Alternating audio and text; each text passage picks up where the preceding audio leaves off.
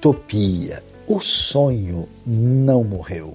Eu quero dizer que eu tenho um sonho. A frase é tão bonita, mas as suas raízes estão nas Escrituras. Apocalipse 21 nos fala de João dizendo: Eu vi o novo céu e a nova terra, e o mar já não existe, e ele vê a realidade perfeita do reino de Deus entre os homens.